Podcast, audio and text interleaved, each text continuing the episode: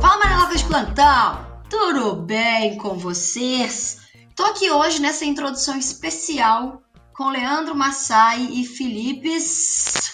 Eu. Porque esse podcast, esse, esse podcast, gente, não tô conseguindo. Não sei o que tá acontecendo. Isso chama cansaço, esgotamento, burnout. Isso se chama-se, isso se chama-se. É, e foi uma loucura esse podcast de hoje. Eu não consegui nem abrir para essa parte dos recadóiles, porque foi uma loucura inacreditável. A gente já emendou no tema, mas foi ótimo porque fez o assunto render bastante. Então eu não vou fazer uma introdução maluca de longa aqui, porque acho que provavelmente vai ter mais de uma hora e meia, acredito eu, mais ou menos, né, Felipe? Por aí. Pode dar uma hora e meia, né? Por aí, mais ou menos.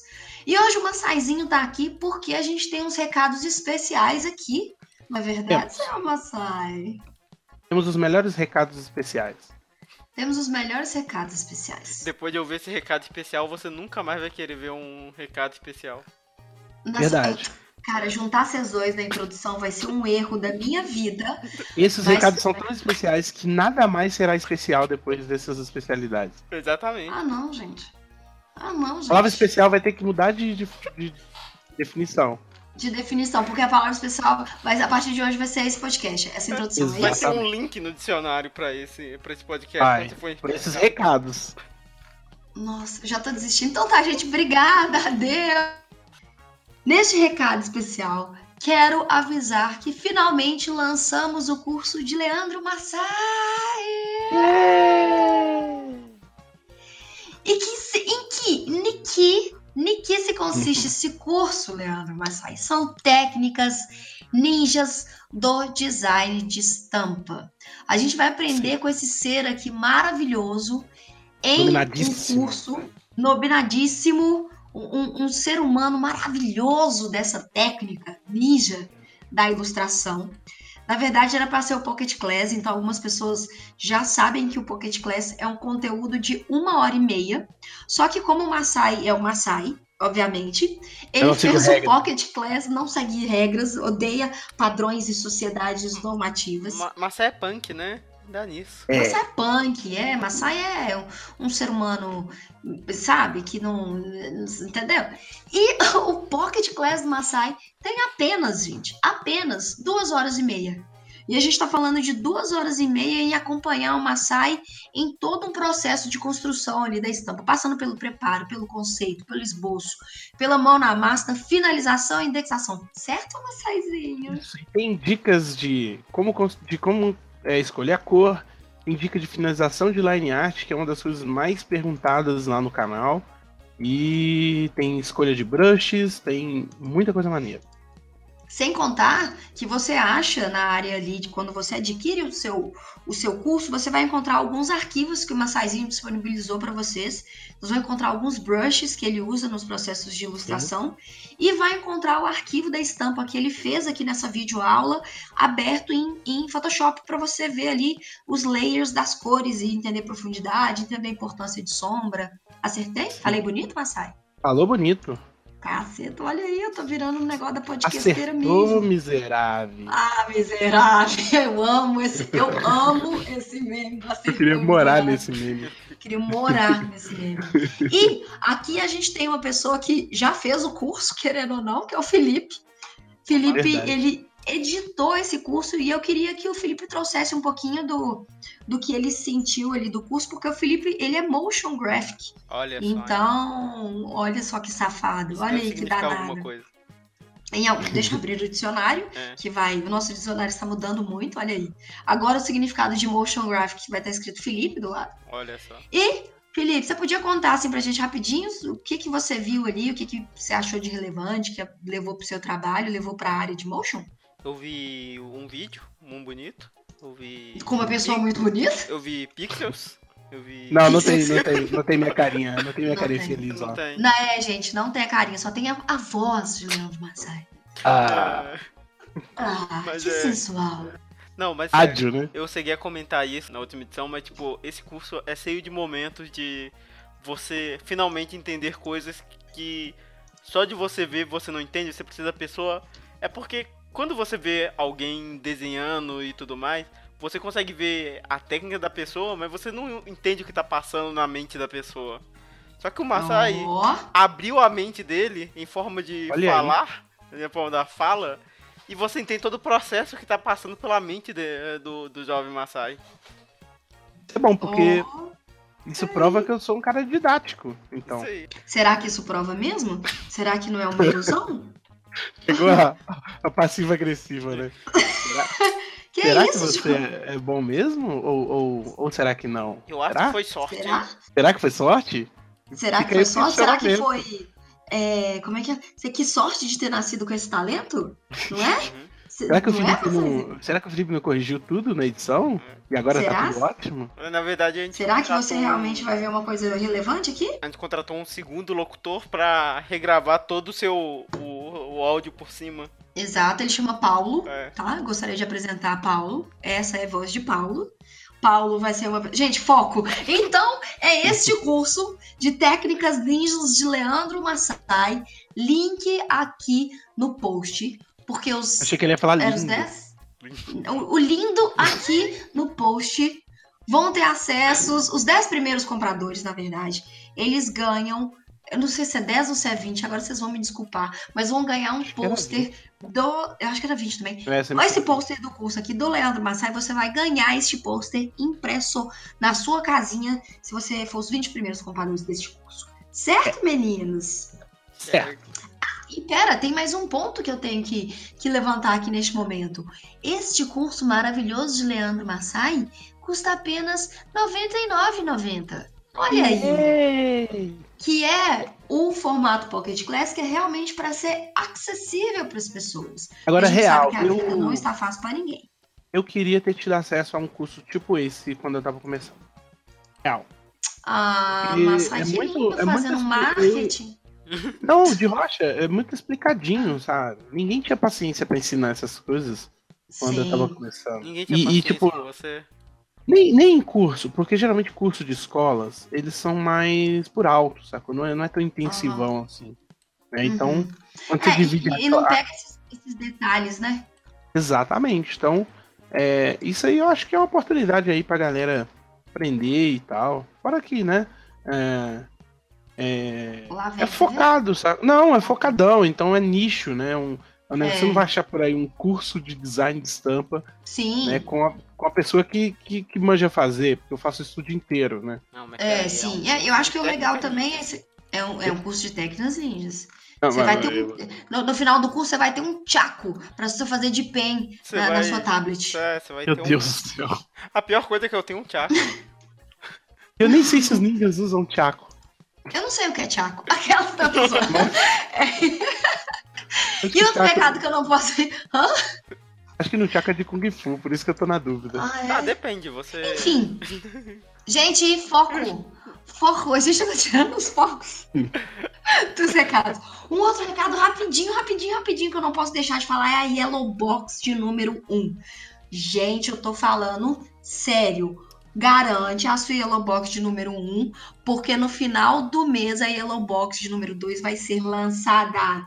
E quando a de número 2 ser lançada, a de número 1 vai sair até a gente relançar ou não. Então é que vai corre aqui. Se é que vai relançar. E eu não tô querendo relançar, não, viu? Pra ser, assim, bem sincero. Tô querendo deixar um rolê, tipo assim, extremamente exclusivo. Quem conseguiu, conseguiu. Quem não conseguiu, não consegue mais, não. Eu só Exato. quero, quero fazer esse rolê mesmo. Então, gente, corre, porque é o último mês da Yellow Box, são os últimos dias da Yellow Box. É só R$10,90 para você ter acesso aos melhores infoprodutos da Amarelo Criativo. Na Yellow Box de número 1, a gente tem um mockup exclusivo da Amarelo Criativo focado em identidade visual, um contrato de prestação de serviço para você nunca mais fazer projetos frilas e qualquer coisa sem um contrato. Um e-book sobre construção de marcas que a gente assim trabalhou bastante nele para você pegar todas as informações relevantes sobre construir uma marca, e eu não estou falando sobre desenhar um logotipo, estou falando sobre uma construção de uma marca. Em todo o universo ali que permeia você ter uma marca relevante, uma marca que converse com o seu público, inclusive em outras peças. E também tem um mimozinho ali amarelo relacionado ao Pocket Class, mas eu não vou dar muitas, muitas Bibiribi, você vai acessar esse link aqui, vai garantir essa Yellow Box de número 1 e vai esperar a Yellow Box de número 2, que tá ficando foda demais. Beleza, meninos? Então, ó, esse podcast, esse tema sobre representatividade criativa tá muito legal. Eu tô muito feliz de conseguir trazer isso junto de amigos e parceiros incríveis aqui para Amarelo. Então, separa o seu café e vem com nós, certo? Isso. Então, tá certo. Então é isso. Biribiri. Bibiribi.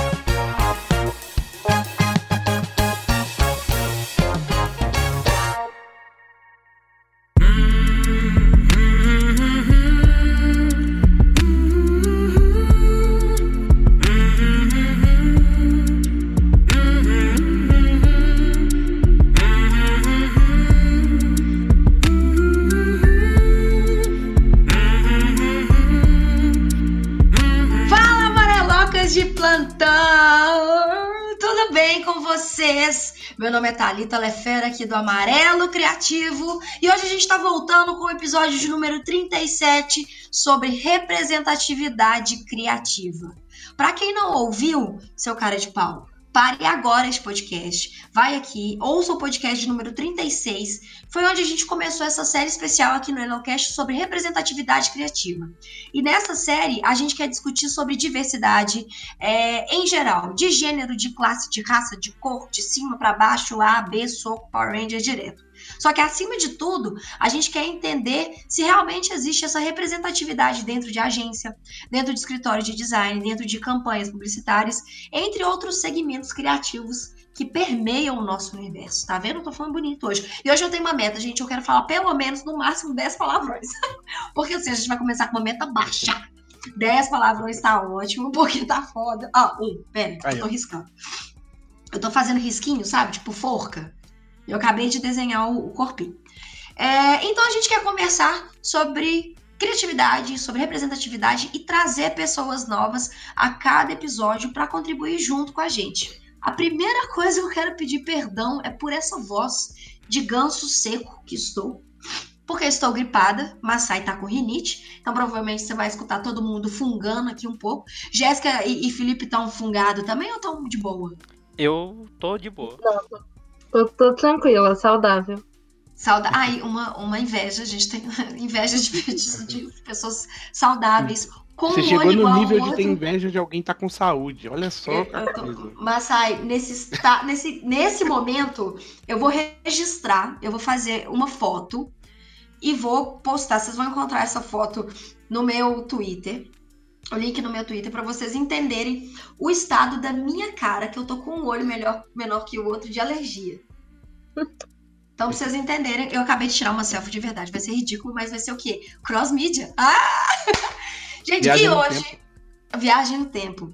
Ó, hoje a gente quer falar, parafraseando o Massaizinho, a gente quis trazer. Mas essa foi a palavra de Massai, viu, gente? A gente quer trazer a pretaiada, num bom sentido, pro podcast. Essas são palavras de Massai, tá, gente? Não me matem, não me, me coloquem como uma posição de ah, idiota, nananã. Porque é, é um outro tema muito importante para a gente discutir aqui, que é sobre essa representatividade negra, né? Em vários grupos, em vários projetos criativos.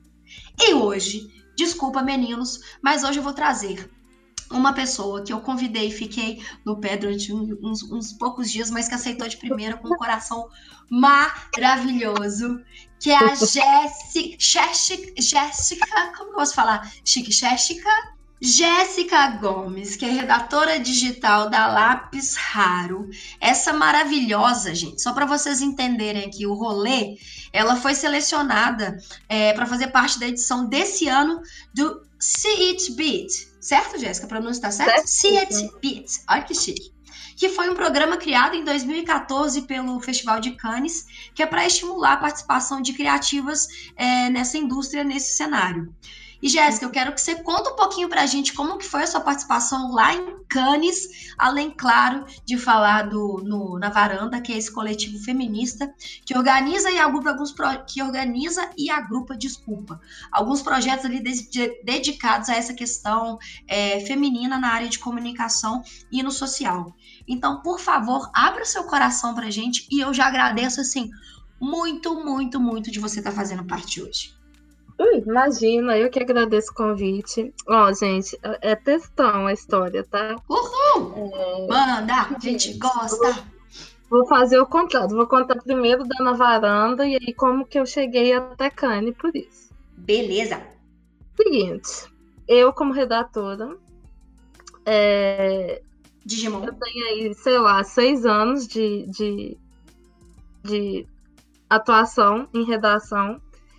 E aí, nos últimos dois anos, eu tô na Lápis Raro. Nossa, já tem dois anos, meu Deus. Enfim, nos últimos dois anos eu tô na Lápis Raro, é, fazendo um trabalho focado em digital. Uhum. E foi ao mesmo tempo que eu fiz uma pós em é, Brand and Content, na verdade em branding, e aí eu foquei na construção de marcas através do conteúdo. E eu escolhi a Avon como tema de pesquisa. Uhum. E isso é, me demandou conhecer muito a marca, o trabalho que a marca estava desenvolvendo, a mudança que ela estava se propondo de discurso, de trazer diversidade e tal, até uhum. que ponto isso era de verdade, é, né? Que, tava, é, que era de verdade, que era uma conversa que estava chegando em revendedoras. É, então eu fiz essa pesquisa e no meio do caminho eu fiz uma viagem para São Paulo para ir para o Social Media Week, para conhecer coisas lá, e aí eu e mais umas amigas, a gente se propôs a se inscrever no máximo de coisas que a gente pudesse participar nos 10 dias que a gente ficou em São Paulo. Uhum. E uma das uhum. coisas que eu me inscrevi foi um, um projeto que era conduzido pelo 6510, que é uma consultoria que ajuda marcas a se conectarem com mulheres reais. E eles, elas faziam aqui o Ladies Wine and Design, que é um projeto inspirado pela Jessica Walsh, que uhum. é uma designer americana, e a ideia dela era reunir mulheres todo mês na casa dela para ela poder criar essa rede de mulheres criativas se fortalecendo, trocando experiências, para que mais mulheres ocupassem o mercado. Então, uma mulher fortalecendo a outra para a gente chegar a todo mundo onde quiser. Uhum. E aí eu achei isso muito louco, muito legal. Eu participei de um leire sobre Work in Progress. Tava lá, tipo, a Cris Bartes, do Mamilos. Tava do lá Mamilos, aham. Uhum. Sim. E assim, eu conheci um tanto de mulher cabulosa lá. E eu falei, velho, a gente precisa de um Ladies em BH. E aí eu lembro de pedir a Thaís, do, da 6510, para fazer um Ladies aqui. E aí ela falou, por que, que você não faz? E aí eu levei essa carteirada na cara. tipo falei, assim, toma. Exatamente. Eu falei, beleza. É... Eu vou. Eu vou fazer então. Então, aí eu chamei as minhas amigas que viajaram comigo, uhum. que estavam na pós comigo, e a gente começou há dois anos atrás o Ladies Wine and Design Belo Horizonte. E aí uma coisa foi levando a outra. A gente se envolveu muito na discussão de trazer mais mulheres para o mercado criativo. Mas aí você navega por um nível maior de diversidade. Porque não é só mulher, é mulher negra, é mulher deficiente, é, não, com necessidade especial. Nossa, não sei o termo certo, desculpa. É, mas assim, não, aqui a gente não prega o ódio, não. Não preocupa, então, não. não. É, enfim, são os níveis todos de, de, de diversidade que a gente pudesse alcançar. Uhum. E quanto, quanto mais histórias a gente ouviu, mais problemas a serem resolvidos a gente identificou. E aí a gente não conseguiu ficar parada em falar só sobre carreira. Porque não era, assim, era um dos problemas que mulheres enfrentam, Entendi. mas a gente tem uma série de coisas, de discussões, debates que precisavam ser discutidos. E uhum. aí a gente começou a falar sobre. Aí veio, na verdade, um convite do MM Gerdau para falar, para levar o Ladies para lá. E a gente não topou, porque eles queriam Ladies para 150 pessoas. Uhum. E o Ladies é feito para 10 mulheres sentarem numa mesa e falarem rasgado o que quiserem falar. É mais intimista, né, o projeto. Exatamente. A gente achou que a gente não ia conseguir esse nível de proximidade se a gente fizesse um Ladies, mas a gente pediu para o museu uma carta, um voto de confiança que a gente ia criar um evento que conversasse sobre o museu e conversasse sobre algum, algum tema relevante, alguma pauta relevante para as mulheres uhum. relacionada ao museu. E aí foi que a gente começou uma fase de pesquisa, de entender qual que é o papel de um museu numa sociedade, qual que é o papel da mulher artista e tudo mais. E aí a gente viu que a gente estava se deparando com museus que dizem é, narrar o legado de uma cultura, mas na verdade eles narram sobre a mesma perspectiva, que é do homem branco, europeu, rico, uhum, caucasiano. Exatamente. Sim. E aí caímos na mesma, na mesma história falta uhum. de representatividade. Então a gente criou o Museu das Minas, que discute exatamente sobre isso, sobre como mulheres podem entrar nesse mercado da arte, sobre vulnerabilidade, sobre criatividade e tudo mais. E aí é um outro nível de debate e é um evento aberto de, de público misto, mas só mulheres no palco. Sim. E aí foi chegando isso era tipo agosto, a gente estreou o Museu das Minas em agosto. E aí é, foi chegando o famoso Outubro Rosa e a gente falou, velho, a gente precisa falar de saúde, mas para além de Outubro Rosa. A gente pode estrear uhum. alguma coisa agora, mas tem que ser uma coisa permanente. E foi também de, de ouvir histórias, de contar histórias nossas, de momentos que a gente passou sobre é, o corpo enquanto tabu, é, uhum. projetos que a gente conheceu, que rolam aqui, que são muito legais também. E a gente criou Saúde Sem Tabu, que é, são esses encontros tipo Ladies, só que so, so, sobre saúde. Então a gente tem é, médicas, enfermeiras junto com a gente, ajudando a criar essa conversa. Uhum. E aí a gente terminou o ano passado com três projetos e ninguém sabia quem a gente era. Acontece. é, tipo, as pessoas sabiam quem era a Jéssica, a Gabi, a, a Nath, a Grazi, mas a gente não tinha um nome, assim. Aham. Uhum. E aí a gente resolveu criar a Navaranda, que é essa plataforma que conecta tudo isso, assim, né? E aí é, é, que a gente é essa plataforma de, de, de encontros e conteúdos feitos por, para e com mulheres. Sensacional. Sensacional. Daí, tipo, quando a gente enxergou o que, que a Navaranda podia ser, vieram as turmas que a gente faz de cursos que são só para mulheres, com professoras mulheres. É, veio Cidade das Minas, que é o nosso primeiro, a nossa primeira série documental, que a gente está filmando aí na raça para poder fechar o ano com todos os episódios lançados. Então, assim, a gente começou a entender o propósito de levantar esses diálogos aqui. Uhum. E numa dessas, assim, é, é, é, é, muito um caminho sem volta. Eu não posso. Eu levei isso pro meu trabalho enquanto redatora também. Eu não, uhum. É uma coisa que eu não podia mais ignorar.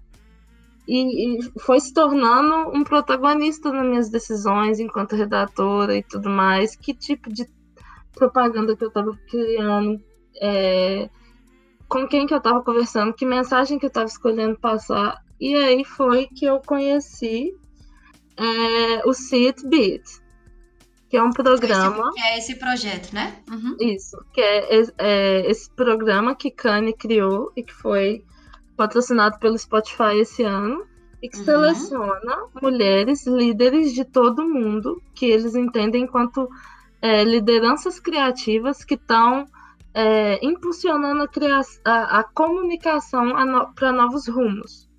Legal. É um programa só para mulheres, porque Kanye identificou, assim, olhando para os seus dados, eles entenderam o seguinte: é, até 30 anos, mulheres.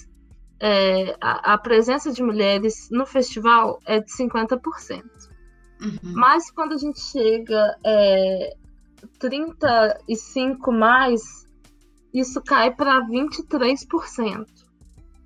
Então, é, eles entenderam que não tinham mulheres chegando aos cargos de liderança. Então, uhum. o, o, objetivo de Kanye era formar, é, formar mulheres líderes. E aí, é, a gente passa uma semana lá nessa formação de liderança. Uhum. E aí, assim, para mim foi um, um, um grande privilégio, uma grande honra ser selecionada, porque assim, do, do corpo do, do, do, programa, eu era a única que tinha. A, a diferença de idade era bizarra, que eu tenho 24. Uhum. Eu não sou uma líder. É, eu não tenho um cargo de liderança na agência, mas eles entenderam que com o meu trabalho, principalmente com a na varanda, eu sou uma líder. Entendi. E é, porque é mais líder... pela iniciativa, né? Que Exatamente. Vocês... Aham. Uhum é pelo potencial de impacto, que Sim. foi uma coisa muito dita lá o tempo todo, o potencial que a gente tinha de impactar a comunicação de alguma forma, é, de ser as líderes da mudança que a comunicação precisa. E eles uhum. bateram nessa tecla várias vezes, várias vezes, de mudar a estrutura de dentro para fora. De é, fazer um exercício de, ao invés de vou sair desse mercado, não, como é que dentro eu posso usar do meu conhecimento, das minhas coisa. ferramentas, é, de quem eu sou para fazer alguma coisa. E aí foi isso, foi assim que eu, é, é, assim, eu passei por um processo seletivo, né? Foram 570 meninas. Caralho! Um pouquinho de gente. Puta, pouquinho? Só um cadinho, coisa pouca, só 570. E aí, cai Aí, aí eu fui, assim, em algum momento foi afunilando, afunilando, e aí eu fui selecionada para representar o Brasil. Nossa, que foi, tipo cara. Assim, uma coisa muito doida também, porque foi a primeira vez que alguém fora do, do eixo Rio-São Paulo foi representar o Brasil. Olha aí. Ai, peraí, só um minutinho, por favor.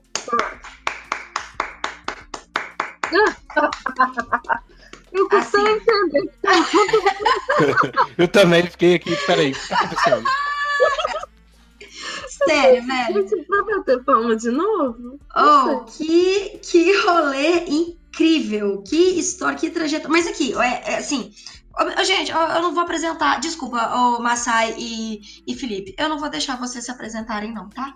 Eu, eu acho. Eu, eu, você acha ju é justo? Vai, fala sério, é justo. É justo gente, é Massai e Felipe estão aqui, vocês já conhecem os meninos, deixa a gente. Tamo aí toda semana. Aí é, toda semana, é, não importa, mentira, não importa, mas vocês já são de casa. Cara, e aí você passou uma semana lá em Cannes, é, cê, você, e eles pagaram tudo, né? Bancaram tudo. Pra você poder ir. É, eles pagaram uma parte, e uhum. aí é, eles pagaram uma, é, a hospedagem enquanto o programa rolava. Uhum e pagaram a passagem. E, ah, lógico, a entrada, porque o ingresso custa 12 mil reais, né? Então, assim. Ai, que delícia! Que morte horrível! Não tem nem como parcelar. E aí, é. aí a gente já consegue ver que é um evento elitizado, né? Exatamente. Normalmente são agências que bancam os profissionais. Sim. E aí é, é, são os grandes grupos e tal. É, quem uhum. escreve case às vezes ganha entrada, enfim, essas coisas. Entendi. E aí é, do resto do dinheiro, porque o euro tava na gente, 4,70. Delícia. E, e assim, um minuto de silêncio. Eu descobri dia 2 de maio que eu ia e eu tinha que embarcar dia 15 de junho. Eu não tinha passaporte, minha identidade estava vencida, então foi assim, uma tour. Nossa. E aí, eu. Não, foi bom demais, assim. Eu falei, gente, me deu um alívio no dia 10, quando eles anunciaram pro mundo, assim, que eu falei, ah, agora que falaram meu nome, não, não tem volta. Então, assim, uhum. porque eu ainda não tinha passaporte, não tinha nada, eu tava correndo atrás dos trem tudo. E aí, o dinheiro que eu não tinha, eu fiz uma vaquinha online. Uhum. E eu falei, gente, pelo amor de Deus, vou representar o Brasil. E aí, assim, foi absurdo. Tipo, eu pedi X, eu recebi o dobro de X. Todo mundo engajado, muito louco. E aí agora, tipo, eu tô de volta e aí eu tô fazendo umas apresentações, materiais, tipo, em, em agradecimento a quem me ajudou mesmo. Uhum. Porque foi, tipo, louco, né? É, uma amiga aqui, inclusive eu pedi o seu contato, ela ela comentou desse encontro que você estava fazendo e ela, inclusive, assim, um spoiler alert, ela falou que eu ia ser do grupo de cinco conselheiras da vida. Ah, Aí ela falou, ah, é a Amanda, a Amanda. Acho podre É, não, inclusive eu quero que você comente um pouquinho sobre isso lá. É, e o mais legal ainda é que você tá sobre isso aqui, né? Lá, a Luca. E o mais legal disso tudo, assim, é que você continuou é, reproduzindo o conteúdo que você pegou lá, né? Você pegou todas as mensagens, todo esse conteúdo rico que você conseguiu é, ter lá e você continuou reproduzindo para cá. Sim, total. Foi tipo um compromisso, né? Não, pelo... E... Nossa, sensacional, velho. E foi, assim, me foi muito natural, né? Dessa coisa, tipo assim, a gente precisa de gente envolvida na mudança. Então, é, o que eu tenho feito é, tipo, amanhã, inclusive, eu vou fazer um encontro só com estudantes, mulheres, para falar o que eu vi lá. Então, tipo assim, eu tô fazendo abordagens diferentes. Eu fiz um, uma apresentação na Lápis, eu fiz uma apresentação para quem me ajudou na vaquinha. Então, uhum. são discursos realmente focados naquela realidade e tudo mais. E Sinta é... a, amarelo de portas abertas para quando você quiser falar sobre isso, sobre o projeto. Eu acho que, inclusive, a gente pode fazer um recorte é, sobre essa visibilidade depois de Cannes e tudo que você. Se vocês quiserem, tá? É claro, não quero forçar ninguém, não. É, a gente pode fazer esse. trazer esse conteúdo rico aqui, porque eu acho que isso merece um recorte tão especial, principalmente é, pelas palestras que você viu lá. Eu tenho, eu trabalho numa agência até dia 2 de agosto. É, e aí, só para né, deixar frisado. E aí, um, desses, uma dos, um dos diretores da agência, ele foi em Cannes, uhum. em, Cannes, e ele viu a palestra da Maeve, do Westworld. Eu esqueci o nome da atriz. Sim, eu também tava lá, Tandy. Tandy. Tembi, é, vamos, Tandy Google. Newton. Isso, olha aí, maravilhosa. Ela, ela deu uma palestra lá, né? Falando, inclusive, se não me engano, sobre um recorte sobre esse assunto de hoje, não é? Ou, ou não? Na verdade, foi sobre diversidade, assim. O, o painel, ele só tinha pessoas negras uhum. como convidadas. E o, o, o mediador era um latino, o Antônio Lúcio eu vou falar Antônio Lúcio, pessoas falam Antônio Lúcio. Lúcio, eu pensei que você ia falar Antônio Bandeiras por um minuto, assim. é, o, ele é CMO da HP. E aí ele estava falando do compromisso que a HP assumiu com, com a diversidade. E como que, uhum. tipo assim, eles não ficam divulgando isso 300 vezes, que não é esse o objetivo. Que o uhum. objetivo para ele era, ter, era diversificar a equipe para poder diversificar resultados, e pronto. E ele apresentou: a gente tem 26% mais de, de preferência de marca, a gente tem 39% mais de vendas, é resultado real. Uhum. Não é só ser bonzinho, é ser bom para o negócio, é ser bom para a sociedade, é, é, equilibrar as coisas. Diversidade dá lucro, né? Escutei essa frase. Inclusive.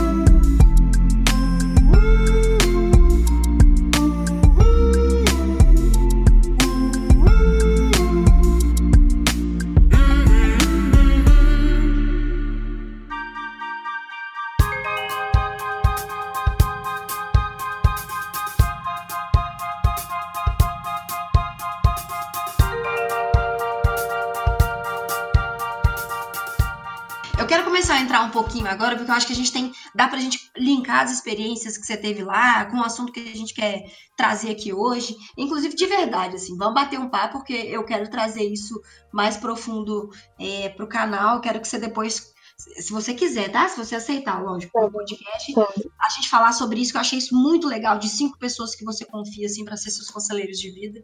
Depois do podcast, você dá um spoilerzinho sobre isso. É... A gente deixa as pessoas curiosas agora? É, sempre, é, é lógico. né? Porque, por que não? Assim, que a gente vai. é, é pra dar aquele gostinho, né? De tipo assim, opa. Brincar com sentimentos. Ah, você é, quer? Dá vontade, você, né? Você quer arroba, você vai ter que esperar até semana que vem. E vai ter que e vai ter que compartilhar esse podcast com cinco pessoas, porque senão ele não vai chegar até você. Exatamente. Aquelas correntes malucas, sabe? Que a gente acha, que a gente sabe que não tem nada a ver, só que a gente faz com medo de alguma coisa que a gente sabe que não existe. Exatamente, exatamente. Por precaução. Por Senão o link vai dar quebrado.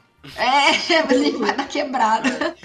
É, eu quero dar a voz para você e para o Massai aqui hoje nesse cenário é, de trazer negros aqui mesmo pro, pro podcast, essa, essa oportunidade, assim, deliciosa como criadora de conteúdo eu poder abordar esses temas aqui é, no canal sem ter que falar, sabe, sem ter que apelar para, ai, ah, tô fazendo isso porque é, sabe, moda e blá blá blá.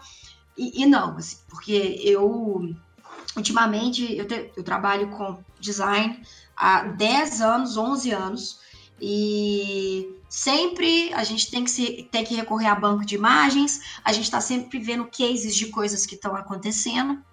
E esses últimos dias eu estava vendo um lançamento que tinha no Pátio Savassi, que era fez ali naquela saída do cinema um espaço que é um, um coworking é, para as pessoas trabalharem, porque é num shopping, é um ambiente seguro, blá blá blá blá blá blá. E no vídeo de inauguração, várias pessoas brancas servindo uhum. champanhe, tomando champanhe, falando sobre a oportunidade de trabalhar no coworking. Daí eu olhei aquele vídeo, eu vi o vídeo três vezes e falei, eu não vi nenhum negro fazendo parte daquele movimento, sabe? De tipo assim, uhum. eu tô aqui como uma empresa, ou eu tô aqui como um empreendedor, ou eu tô aqui como uma pessoa que, sei lá, foi convidada pela mídia, ou um digital influencer, enfim, eu não vi é, nenhum negro. Se não me engano, eu não quero tá, tá polemizando, mas se não me engano, eu vi uma mulher que era garçonete. Ou, não, um homem, desculpa, que era garçom. Se uhum. não me engano. Mas assim, isso não foge muito dos padrões que a gente tem hoje em dia, né? Principalmente, isso já mudou um pouquinho na televisão aberta, que era a empregada, ou a faxineira ser negra, ou, é, sei lá, banco de imagens. Inclusive, eu não sei se vocês conhecem esse case. Eles fizeram, chamaram pessoas para tipo um grupo de pesquisa e mostraram a imagem de um cara branco correndo e um cara negro ah, correndo. Vocês viram isso? Eu vi isso. Pra, pra quem não viu, eu vou deixar o link aqui embaixo. É, e aí foi muito triste ver a percepção das pessoas, que é uma, uma percepção polarizada mesmo de como que as pessoas enxergam. Eles fizeram, dando esse exemplo, né, do branco correndo e do negro correndo. Era o branco correndo, as pessoas falavam, ah, tá fazendo esporte. O negro correndo é um ladrão que tá fugindo. É um marginal, hum. sei lá. Então, assim, a gente tem essa, esse preconceito, né, essa, essa coisa que é disseminada de uma forma um pouco nem sei se é invisível, eu não sei nem como chamar isso. É, e lógico, a gente tem outros pontos que a gente consegue des destacar isso, principalmente dentro da publicidade, que tem grandes pesquisas que destacam esse ponto. Tem uma, pes uma pesquisa na Escola de Comunicação e Artes da USP, que ela aponta esse crescimento da presença do negro na publicidade nos últimos anos, mas sem que houvesse grandes avanços assim na direção de representatividade mais positiva. É, tem um outro estudo é, que foi feito pelo Instituto Etnos em 2015 sobre a representatividade dos negros nas 50 maiores agências de publicidade do país. Isso em 2015. A gente sabe que esse cenário pode ter mudado um pouquinho, mas a gente fica refém ainda de alguns dados. E pelo analista desse monitoramento dessas métricas, o, a consultoria de comunicação digital ali, juntando com uma consultora do, do, do Ministério de Justiça, é, eles perceberam que, que foi, teve pouca mudança dentro desse cenário, sabe? Que dentro desses cargos, assim, só 4,7% dos cargos eram ocupados por negros. E aí eu quero escutar muito de vocês. É, um, como a gente falou, é um bate-papo super despretensioso mesmo, a gente não quer é, nem polemizar, a gente quer discutir isso da melhor maneira possível. Eu quero muito a visão de vocês. Eu quero começar pela Jéssica, que está atualmente dentro desse cenário de publicidade como que é a questão dessa representatividade dentro da agência. Sem, sem, não quero queimar ninguém, tá? Assim, se eu tá puder falar umas coisas, você me fala. Não dá pra gente falar que não existe mudança, porque é até triste você falar que, cara, a gente tá lutando pelo negócio e nada acontece. É uhum. É angustiante. Mas, tipo, não, não é uma mudança expressiva. Não é uma preocupação de agências. Uhum. E aí uhum. eu vou falar, assim, aleatoriamente ter processos que, assim, eu tô falando agências, mas que eu conheço, assim. Uhum. É, não existe uma preocupação de recrutar pessoas diversas, é, uhum. de envolver pessoas no processo. Existe muito movimento dos projetos pontuais, que nisso a gente vai falar sobre diversidade, e aí o resto do ano segue o baile. Uhum. E aí uma coisa que, inclusive, eu estava discutindo hoje, na, apresentar, na apresentação que eu fiz, que era os níveis. Tipo, eu posso ter diversidade, que no caso era eu falando numa sala de gente branca. Mas eu tenho Uhum. diversidade, tecnicamente. Hum. Se ela é grande ou não, beleza. Inclusão sou eu me sentindo confortável, acolhido e pertencendo a esse espaço a ponto de falar e opinar no mesmo nível que as outras pessoas. E protagonismo sou eu liderando o projeto, liderando a palestra, liderando a ideia. Então a gente ainda está muito longe de protagonismo. A gente está num nível de diversidade. E mesmo assim, a diversidade ainda é muito rasa. É muito. é, Não há um compromisso. Intangível, né? Não é assim. Ah, se rolar bem, é se não rolar, amém. Entendeu? Entendi. Então, assim, eu acho que ainda as, as, agências, as agências ou é, o, o, o cara da HP falou muito disso também. De, tipo, ele assumiu o compromisso de que a equipe da HP ia ser mais diversa. Uhum. E aí ele convidou a, a agência a ter uma equipe mais diversa para atendê-lo. A, a, a agência podia topar ou não topar. Mas ele, ele só ia trabalhar com uma agência que fosse mais diversa. Então, assim, é tipo, ele assumiu um compromisso e ele não abriu mão. Porque a primeira coisa que eu vejo coisa é abrindo mão disso. Tipo, ah, Aham. importante, mas não tão importante assim. E eu, Essa foi uma exigência do cliente, né? Cliente, começar daí, né? Exatamente, porque ele falou, a gente controla a, fo- a folha de pagamento. Então eu podia fazer isso. E assim, porque realmente as agências é, amam as causas, mas elas não, não fazem quer- para si também. Elas sempre olham para fazer, vou fazer para esse cliente aqui essa campanha linda, é, LGBT, mas eu não tenho nenhum nenhum gay, nenhuma lésbica na minha equipe. Então assim, aí? Uhum. Bom demais, né? E, e tem o ponto, e, e tem o ponto também que quando tem é, alguma pessoa aqui, porque eu acho, achei muito legal assim, esses níveis de separação do protagonismo, da representatividade que você, você mencionou. E quando tem essa pessoa dentro da agência, algumas vezes eles não são consultados, né? Porque uma coisa que a gente falou no podcast passado é que grande parte das agências eles ainda têm esse pensamento de querer fazer peças para ganhar prêmios e não para atingir pessoas. Né?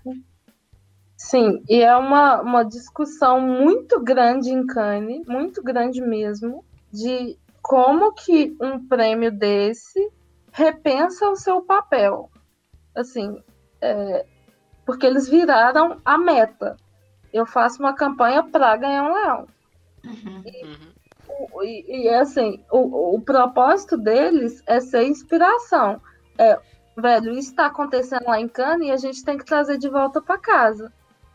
Só Sim. que não, ainda não existe esse nível de entendimento. Ainda a meta é ganhar leão, é fazer para ganhar leão. E aí eles estão sendo as pessoas mais, mais atentas do mundo para não aceitar dado falso, não aceitar conversinha, não é, Uhum. case que diz que mudou a vida de alguém, mas não mudou a vida de ninguém. Uhum. Então, é, é um nível de, de coisa assim. Quando... Esses pontos agora estão sendo, estão sendo, desculpa, é só porque eu Não, fiquei mas- curiosa, achei isso legal que você falou. Isso está sendo um ponto para mudar o tipo de premiação lá em Cannes. É isso? é, para entender o, o, papel da, da, da premiação no contexto atual. Porque eles se veem como o palco da criatividade mundial. Uhum. As pessoas olham para Cannes, desejam Cannes. Então, assim, que exemplo que Cannes está dando? Sim. E aí que vem dos programas como City, o City Beat, é, o More Like Me, que é um programa da HP para formar mais, é, mais, mais profissionais de marketing diversos também. E Uhum. aí seleciona gente de todo mundo, estudantes de todo mundo, porque é uma coisa do, do Antônio Lúcio, de tipo, cliente controla, é, e ele fala isso o tempo todo. o cliente controla a folha de pagamento ainda. Então a gente tem uma vantagem. Se a gente assume esse compromisso, não tem volta. Então uhum. eu quero formar mais pessoas conscientes disso. Entendi. E aí que vem esse programa lá e tal, e etc. E aí Entendi. são os esforços de Cane para repensar o seu papel enquanto é, inspiração da publicidade mundial. Sensacional, velho. Tem alguma coisa assim dentro desse é, desse caminho, dentro dessa dessa jornada dentro de publicidade, assim, porque a gente está falando especificamente de publicidade, né? Nem tanto, a, a, acredito, né, Massaizinho, que nem é tanto sua praia assim, mas Massaizinho é, trabalha eu em comunicação, eu tô num nicho, né? É, eu tô num nicho um pouco diferente, né? Eu não tenho tanto acesso a campanhas, todo. Eu até acompanho por fora, é, com alguns podcasts e tal que eu, que eu ouço, mas eu mesmo não tenho tanto contato, né? A galera de agência vai, né, tá sempre focado em Cannes, South by Southwest, essas coisas. E eu fico um pouco assim, só observando, porque eu não, não tenho vivência, é, não tenho tanta vivência desse mercado, né? Eu uhum. meio que eu meio que tô mais assim, eu tô no design, tô um pouco na publicidade, mas com o pé na ilustração, no mercadinho ali de ilustração mundial, que eu frago mais, que eu conheço um pouco mais. Mas eu, eu tô sempre de olho, na verdade, né? Então por isso que eu nem tô falando, porque eu não sei muito sobre é, essa vivência do mercado, é, de dentro do, do, mercado publicitário. E apesar disso, apesar do, do, óbvio, né, a gente sabe o quanto ele cobra, o quanto ele tá sempre correndo atrás de não só ganhar dinheiro, como fingir que preocupam com certas coisas. Sendo uhum. que a, a, gente sabe que a maioria das vezes eles só querem mostrar, é, é, vender aquela diversidade. E quando a, a cobrança bate na, no, no orçamento, por exemplo, uhum. pô, a gente conhece um milhão de marca que tá fazendo aí campanha de diversidade, mas a gente só sabe, a gente sabe que eles estão fazendo isso só porque a popularidade é, é vale grana, né? Então, é, é tudo, igual eu falei no último podcast, né? O, igual essas campanhas, né? há cinco anos atrás estavam aí é, é, vendendo o, o, próprio machismo, por exemplo. Sabe que eles estão nessa porque é popular agora, ou tá se tornando, ou seja, uma jogada no grande xadrez da grana, eles sabem uhum. que a curto, médio prazo isso é, é o futuro da publicidade. Então eles estão investindo nisso. Né? Se de repente, por algum motivo maluco, tudo isso começasse a voltar a ser impopular, eu duvido que eles iam bater no peito e tentar assumir esse tipo de postura, sacou? E defender Entende? a causa, né? É, é muito, eu vejo assim, né? É muito mais por grana. É, eu vejo marcas que investem, agora voltando, trazendo para os negros, marcas que estão tentando investir no cabelo do negro, no, no, né, na cultura, não sei o quê, que, marcas que não têm essa, não tinham essa cultura, ou que não uhum. tinham essa visibilidade, né? Uhum. Tipo, sei lá, eu não tenho, não tenho muita noção, mas igual, marca de cabelo, por exemplo. Eles têm lá, ah, meu cacho, meu não sei o que, meu empoderamento e tal. É legal, é, tem visibilidade, gera visibilidade, mas eu não sei se é o caso. Mas às vezes me parece meio é, é, surfar no hype, né? Ou tentar Sim. apostar nisso, não sei. Eu teria até que pesquisar o case, né, dessas marcas assim para ver se se elas têm realmente isso aplicado é, é, na estrutura deles. Uhum. Mas olhando de fora, me parece assim que, né, que eles estão ali meio que surfando um pouquinho, é, tentando conseguir uma popularidade ali, não sei. Uhum. É, eu, assim, eu, eu quero muito escutar vocês dois hoje, sim, porque é, eu acho que é muito importante a voz de vocês dois serem protagonistas aqui do, desse episódio. Sobre essas marcas, eu. Sobre essas marcas, eu, eu, eu sei essa do que você está falando, que está fazendo produtos específicos. Eu acho que assim, tem algumas marcas que elas souberam aproveitar o momento e já tinha produtos de cabelo específicos para isso. Uhum. Então, por exemplo, é, eu também tenho que estudar mais, mas no caso, nesse recorte que você falou na sala online, eu acho que é, antes, assim, eles tinham uma linha muito grande para. É, e até engraçado isso, pensando assim, para alisamento de cabelo, para relaxamento de cabelo. Uhum. Você relaxava sua raiz, o seu cabelo ficava liso. Tira é, frizz, tinha, tira não sei o quê. Tira frizz, tira, tira volume. Nanana, eles tinham essa linha voltada é, também para o relaxamento de cabelo. E sim, o meu cabelo não é anelado, meu cabelo não é cacheado. Não mais, porque eu fui a idiota que fiz progressiva quando eu tinha 17 anos de idade e não consigo voltar com o meu cabelo. É, e eu fui, eu tô te falando porque eu fui consumidora desse, dessa marca. E aí, é, apesar que, que assim, é um cabelo, é um produto voltado muito para negro mesmo, assim, para cabelo crespo e tal. E uhum. agora eles estão com embaixadoras é, da sala online que são negras, que têm cachos maravilhosos e cabelos que eu falo assim, meu Deus, eu queria lamber esse cabelo de tão maravilhoso que é, sabe? Me dá. Sim. Agora, e que são blogueiras e que têm relevância no mercado. Então, assim, eu acho que até a marca, eu acho que às vezes ela tá um pouco perdida, sabe? Uhum. Não sei se. E, lógico, a gente, a gente tá especulando aqui. Se alguém no podcast, algum ouvinte quiser contribuir, contribuir sobre é, isso boa tá ideia. Falando, eu acho que é sensacional. Se alguém tiver acesso, alguém de dentro, Exato. algum case. Viu algum case, alguma coisa assim. Só falei assim, pela, porque é a que eu lembro, mas eu tenho certeza que não só deve ter outras marcas, como deve ter outras assim que realmente estejam ou, ou descaradamente estejam só surfando no hype, né? Uhum. Que antes seja, que antes eram marcas que cagavam pro, pro preto e agora, como dá dinheiro, como dá uma grana, né? Dá visibilidade, né? A, a marca fica sendo legal, falando, a marca fica sendo legal falando sobre isso, abordando Sim, esse é, tema. Vocês conseguem, é, assim, a gente consegue sentir algumas coisas quando as propagandas são muito, muito forçadas, né? Quando a gente ver um, um, tom que você fala assim, cara, o cara só tá querendo ser um tio legal. Sabe aquele tio que é o, o, o, querendo ser o tio legal do rolê? Sim. Eu acho que isso reflete muito nas marcas, assim, principalmente nesse ponto. Algumas marcas querendo fazer isso, oh, mas principalmente eu acho que parte muito desse momento também. A marca vê que esse movimento de transição está acontecendo, aproveitar uhum. que isso está acontecendo para reforçar o produto para um público que já queria isso, sabe? Uhum. É, aí no caso eu acho que é, é legítimo, talvez, né? Seja legítimo. É, exato. às vezes eles pensaram, pô, a gente está entregando o produto errado para nosso público que já é essa galera aí. De repente, eu não sei novamente, não sei. Mas é, as, se não foi intencional, se não foi é, né, por direcionamento, eles ainda estão acertando. Porque eles estão uhum. entregando uma coisa, querendo ou não, dando grana ou não, é uma coisa que dá, que, que ajuda as pessoas, né? Então, é, ajuda no questão de empoderamento, né? De, do cara, das pessoas gostarem mais do próprio cabelo, etc, etc. Então, é, é e, de ditar a própria. Né? É, e eu acho que é muito de ditar também a própria. Deixa a pessoa, sabe? Deixa a individualidade uhum. da pessoa. A gente tinha muito isso, assim, de tudo ter que ser branco, liso, sabe? Uhum. Essa, isso que a gente já vive há muito tempo, assim, isso que a gente vê uhum tempo inteiro. Eu, como mulher lésbica, é, eu entendo alguns pontos, assim, alguns argumentos que me, me travam, alguns argumentos que eu não acho válidos, assim. E aí a gente entra numa barreira é, que são a, as experiências de vida, que a gente comentou muito isso no outro podcast também, uhum. que entram em alguns pontos que falta, além da representatividade, eu acho que falta, de novo, a empatia, sabe?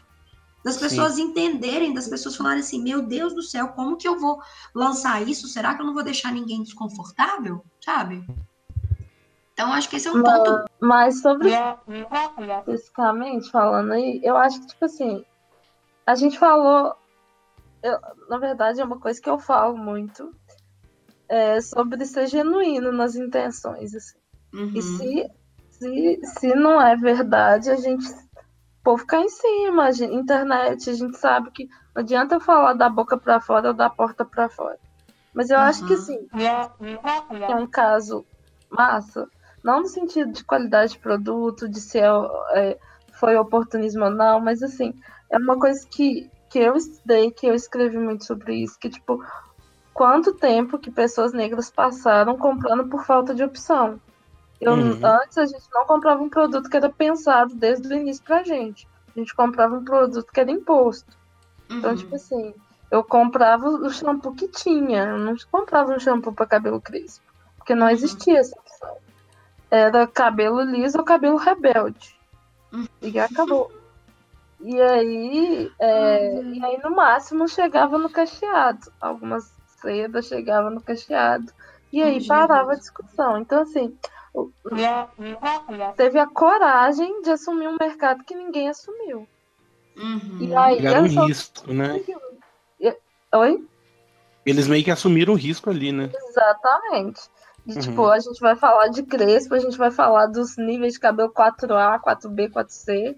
eles e eles provocaram muitas também. E foram extremamente educativos na inserção dos produtos, das opções e tudo mais. Então, assim, é, não, não passo pano para marca nenhuma, não, mas eu acho que, tipo, é, a, é, uma, é, é uma ação que a gente precisa ver em outras coisas. Assim. Sim, sim. Sim. Tipo, a gente comprou por muito tempo produto que não era pra gente. E, e, e aí falo, tipo, no geral, produto que não é pensado é, para mulher, produto que não é pensado para o negro, não sei o quê, porque todos partem do pressuposto que todo mundo é um homem hétero, branco, cis.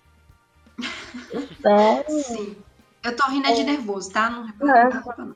não, eu sei como é que é. É, Então, acho Mas eu acho que esse ponto que você. é, eu acho que esse ponto que você tomou, que, que, você, que você tomou. Que eu sei- gente, eu, eu tô. Eu acabei de pensar que eu tenho que tomar remédio, eu falei isso. Tô, tô boa mesmo, não, viado. É, eu- esse ponto que você citou de tipo assim, entender que a Sabrina, ela, né, ela fez o mercado, Uhum. ela abraçou para ela, pra ela essa, essa oportunidade. E aí eu acho que entra no ponto que o Massaizinho falou, que é ter um milhão de marcas vindo atrás Uhum. e falando assim: olha lá o que, que eles estão fazendo, nossa, tem mais um mercado. E é surfar na onda mesmo, sabe? Sim, sim. Eu acho que na publicidade tem muito isso, assim, as pessoas abrem o mercado e aí a galera vem surfando atrás, porque eu acho que é isso, Tá assim. certo, né? É porque é, É, um tá mercado que tipo, se diz inovador, mas beleza, nós estamos apresentando aqui o primeiro carro movido a água. Nossa, legal, mas é, alguém já fez? Uhum. Então, assim, a gente Deu é certo, né? um inovador. É, mas deu certo. Mas e os resultados? A gente quer ver resultado, a gente tá mexendo com dinheiro. Sim, total. Mas aí, voltando povo- para aquela conversa sua de Cannes, é, representatividade dá dinheiro, né?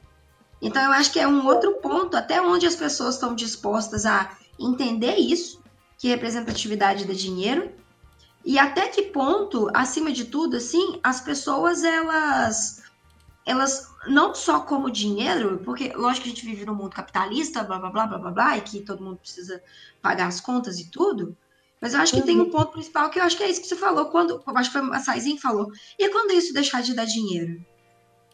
Né? É, E porque quando- a e questão quando a ideal, diversidade não né? der mais dinheiro? E não for mais moda? O lance da, do ideal, ele bate exatamente aí. Ele, ele é um ideal legítimo quando a pessoa começa a ir contra, é, começa a, a, a ir adiante, mesmo quando já começa a se tornar um prejuízo né, em outros pontos. Assim. É muito fácil você apoiar uma causa quando essa causa é totalmente aceita e, e fácil de, de, né, de pregar. Aham. Mas quando a coisa começa a ficar pesada, que, que, que a galera prova mesmo, né? Exatamente. Eu acho que Quando- agora, analisando daqui, é exatamente o que, igual a Jéssica falou, eu acho que é o, a pega da, da foi isso, né? Que eles meteram a cara quando não tinha isso, né? Uhum. Eles assumiram um risco, fizeram uma jogada que, né, baseando ali, né, no. No nicho, né? No- no- é, tipo, e tipo assim, não é uma nicho, coisa, eu não acho é de agora. Não é de agora, Aham. sabe? Então, tipo, tava na cara que, que não tinha nada pra, pra preto. E eles falam, Uhum. bom, então vamos lá, velho. Vamos, vamos, vamos mandar aí, vamos fazer. Eu acho, né? Não, não tava lá. Mas a- Aham. o que a gente imagina é isso. Então, realmente, é, é, eles fizeram isso de assumir o De risco e tentar, meter a cara, né? Sei lá. E é tipo assim, e era uma mudança extremamente radical para eles, porque seria muito fácil para qualquer outra marca, menos para a marca que vendia alisante. Uhum. Então, tipo, eu acho que foi, foi uma. Sabe, uma. Foi certeiro, né? Uhum. Foi certeiro. É tipo assim, é você bancar a sua escolha. É, é- é o que eu falei de compromisso. Tipo assim, nós vamos bancar essa escolha e vamos até o fim. Uhum. Vamos independente disso de modismo, né? Até porque, assim, é, o que a gente tenta muito fazer na, na varanda é, é fugir das datas, fugir dessas coisas e tal, das discussões, tipo, é, 8 de março e tal, mas não. é, na verdade, é levar as discussões para além das datas, para além das Aham. datas de oportunidade. Porque, Sim. assim, diversidade, representatividade, etc, não sei o quê, não pode ser moda. Porque você tá falando que eu sou moda. Então amanhã eu não A tenho moda emprego. passa, né? Exatamente. Então amanhã não tem emprego. Porque assim, se, eu, se negro não tá na moda, próximo, quem que tá na moda?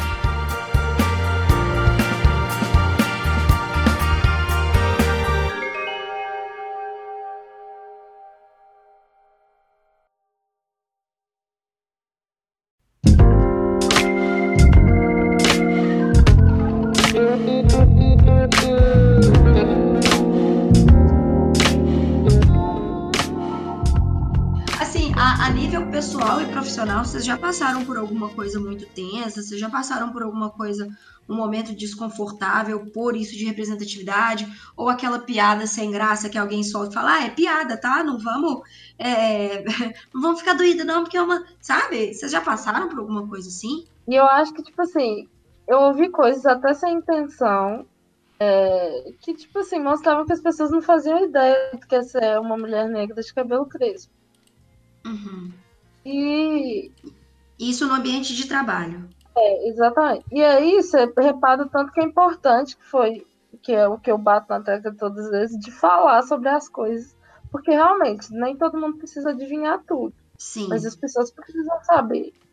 Elas precisam saber que é, antes não tinha, sei lá, creme para mim. Elas precisam saber que transição não é fácil. Elas Uhum. precisam saber que é, elas de, ai, mas por que que você fez isso com o seu cabelo antes e não sei o que? Tipo, sério, por que que eu fiz Uhum. isso? antes? Você, você quer discutir sobre isso? Exatamente. Ai, não sei o que, sei lá. Enfim, existem uma série de, de coisas equivocadas e racistas. Sim. Uhum. Existe também. É, tô tentando ver como é que eu vou falar isso. Rasga o verbo, se quiser a gente coloca os crack. Uh! Não, na verdade, como eu escrevi um texto sobre isso, então acho que eu posso falar tranquilo. É, mas racismo é crime. Uhum. Não é piada. Não é coisa de mal. É crime mesmo, crime. Na lei, está na lei. E como é, eu falo, ve- velho, se você não tá denunciando, você é cúmplice de um crime. Eu falo isso toda vez. Com o Cocielo agora e tal, enfim. E aí, Uhum. é, nesse texto que eu escrevi sobre consciência negra, é, eu posso até mandar o link depois. Por favor, Eu vou falei aqui embaixo. exatamente sobre é, como que a gente é racista nas pequenas coisas. Como que é insensível você pautar, aí pautar, tipo, você dá um job para uma pessoa negra falando esse cliente não aceita família negra, ou não manda uma foto de família negra, não vai passar. Isso não é só insensibilidade, isso é crime. Uhum. Então você tá sendo cúmplice do racismo, cara. Você tá, tipo assim, apoiando, ah, mas você sabe que não vai passar a família negra com o cliente. Pô, não, velho, não repete isso em voz alta. Nem repete isso. Barra no Já, já cliente. é, já é horrível de ouvir. Imagina o cara falando, né? Exatamente. Pô, não, sério. E aí é a falta de, de noção, assim, porque se eu não tenho pessoas negras no cliente ou no atendimento, Uhum. e aí? Uhum. E de, de situações. Não, Sabe uma coisa que- engraçada? Isso, é, de novo, gente, tô usando engraçada de nervoso, tá? Mas, Saizinho, eu vou, vou te dar a voz aí.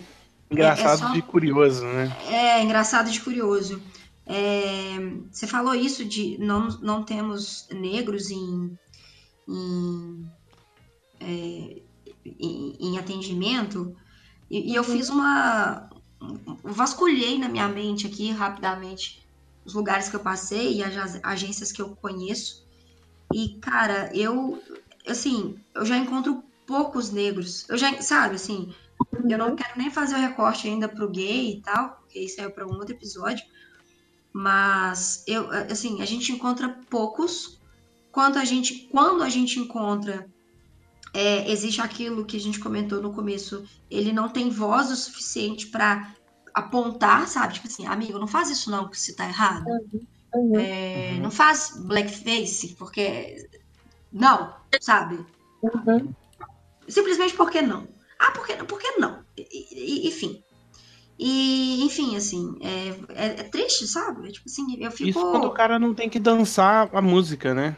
Às vezes é, é, é pior ainda quando o cara tá lá, ele quer ter a voz dele, Uhum. mas ele sabe que dependendo do ambiente, se ele for falar, vai, ou, ou vai dar climão, ou o nego vai querer brigar, vai demitir, o cara vai falar que não é bem assim, meu, meu- é minha, bisa- a minha bisavó do meu vizinho é negra, esse tipo de coisa, entendeu?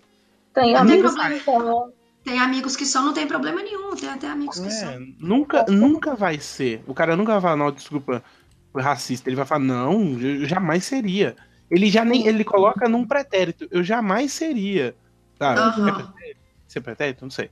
Mas, entende? O cara, ele, ele, eu, português eu não sei. eu vou te falar a real, eu nunca vi um cara pedir desculpa por, por algum comentário racismo, racista ou por alguma piada que ele fez, e aí ele notou que você tá presente. Porque tem isso.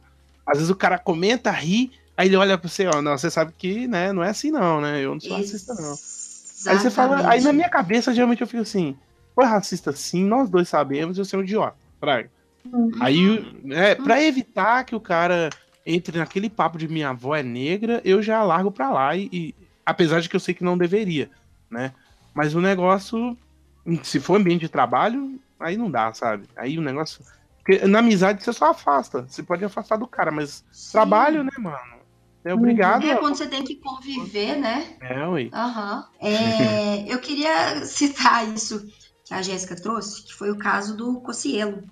Porque como a gente está falando aqui de é, meios criativos, né? Representatividade criativa, Cocielo, ele, de certa forma, faz um trabalho dentro das áreas criativas, ele é um criador de conteúdo, ele traz entretenimento. Ele Uma das pontas da publicidade, né? Exatamente, ele é um influenciador, ele né, representa, inclusive, grande parte das marcas que a gente conhece já fez trabalho com Cocielo, que me muito surpreendeu, porque é, Cocielo é, é louro, né? De olho azul, né? Assim, não entendi muito bem, não, ali. É, eu queria que vocês, assim, me dessem um, um ponto de vista de vocês, qual, o, qual que, o quanto que, lógico, incomoda, só que eu vi muita gente falando, gente, todo mundo já foi idiota um dia, todo mundo já foi novo um dia, blá, blá, blá, blá, blá, blá. Só que a gente sabe que não tem desculpa pra ser idiota. E aí, até que ponto a gente pode nesse contexto, falar, ah, não, ele era novo, vida que, pa vida que segue, ou não, deixa de ser idiota e deixa de ser idiota. Eu ainda tô tentando definir um- um- uma opinião assim real sobre o assunto. Sim, sim, sim. Mas não, não é esse o ponto. O lance é o seguinte: o problema é, é- vai muito mais além do Uhum. que é óbvio. É assim, o erro dele é, é óbvio, é notável. é, e é notável que ele não mudou em relação à época que ele defende. Ah, não, mas veja bem, é, que eles defendem, né? Veja bem, é antigo e tal. Realmente é, são posturas de anos atrás, mas se ele mantém a opinião hoje, não tem como ele, diz- né? A gente diz, diz, é, deslegitimizar os tweets antigos. Mas eu acho que a discussão ela consegue ir para mais além que além disso, que é o lance do racismo institu- institucional, institu- institucionalizado, que o Aham. cara, a coisa, ela já se torna um, um- um consciente coletivo, onde mesmo se ele tivesse falando, no caso do, do tweet dele, se ele tivesse falando da velocidade do cara, é racista do mesmo jeito, sabe? Por que, que ele não ninguém, ele não faz esse tipo de, de comparação com outros caras, entende? E por que, que Uhum. direto ah, já se torna esse problema? Porque a sociedade é, é, atrela o negro à criminalidade, às coisas ruins, entende? E a gente sabe que, por mesmo que ele, que ele alegue que ele não falou pra, pra falar que o cara era um negro é, que, que daria um bom ladrão, ele, ele falou, ele é um negro que corre tanto que ele daria um bom ladrão. Foi isso que ele disse. Porque Sim. na, na cabeça dele e do brasileiro médio, ou no mundo todo, aí já não sei, porque eu não, não tenho acesso ao resto do mundo, o negro é bandido, o negro vai fazer coisas ruins. Ele não vai dizer que o cara daria um, um bom corredor de São Silvestre, entendeu? A não ser que ele fosse, talvez. Não, mas sério, a não ser que ele fosse, talvez, comparar com os, né, os angolanos, os nigerianos, que já Sim. tem uma, uma tradição de São Silvestre, mas aí já, te- já teria uma outra conotação, talvez, de elogio. Mas quando o cara quer dar uma zoada, ele vai dizer que o negão corre muito, então daria um bom ladrão, um bom trombadinha, um bom é, é arrastão aí, o cara do arrastão. Então, Uhum. é, o racismo, ele, ele tá institucionalizado na postura dele, por mais que ele alegue que não foi a, a- a intenção, é, é um problema muito maior, entende?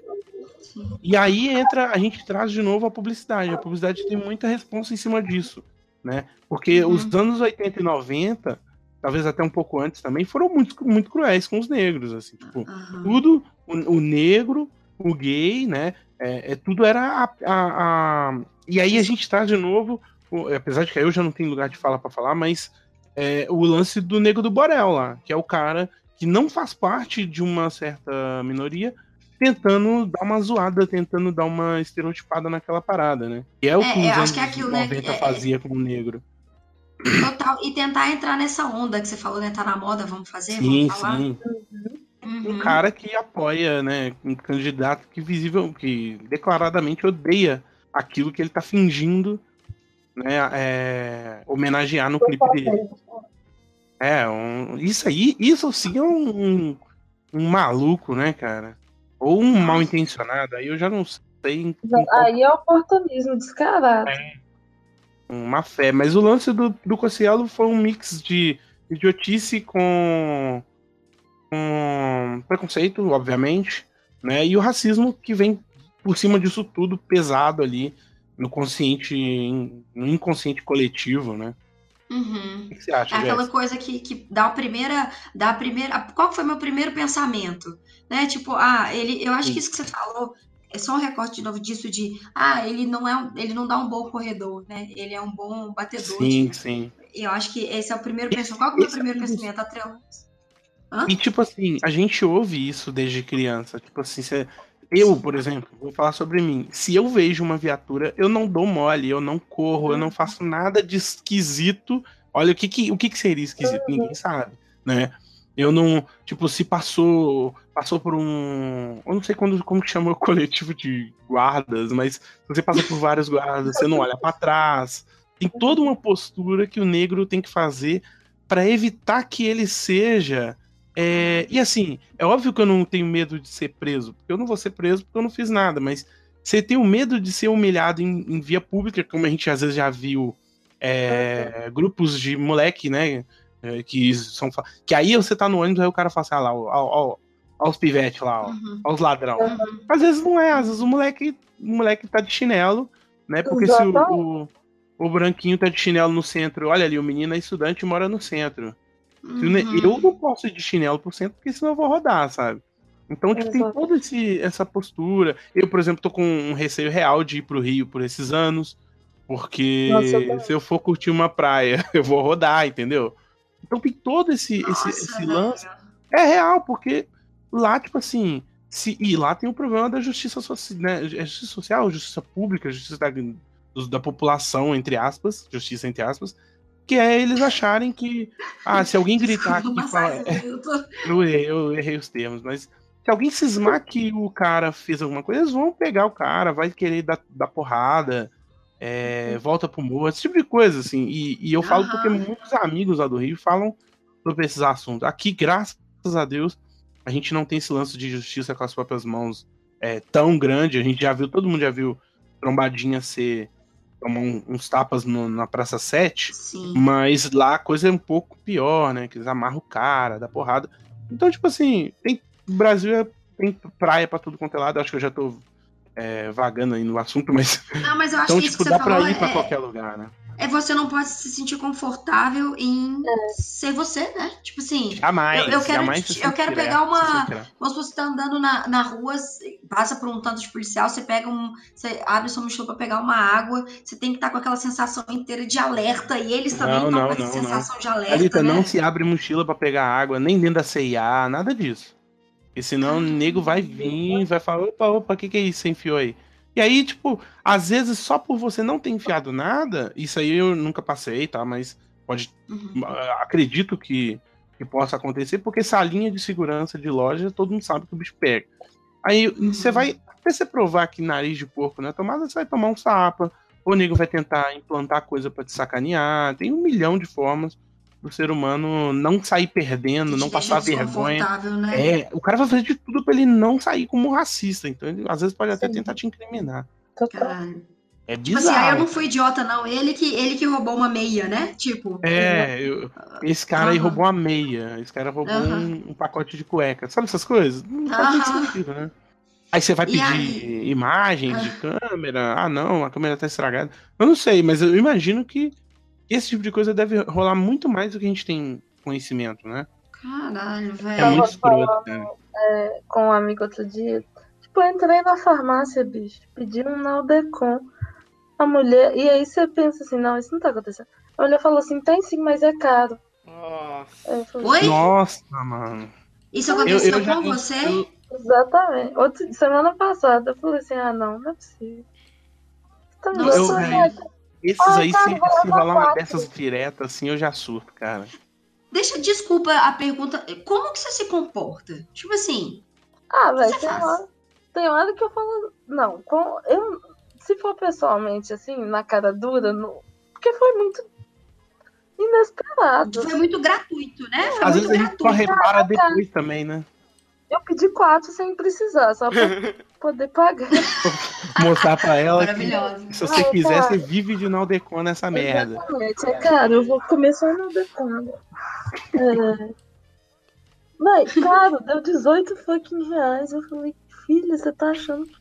Nossa, enfim. O que, que você tá É. achando da vida? Exatamente, exatamente. Você é uma vendedora.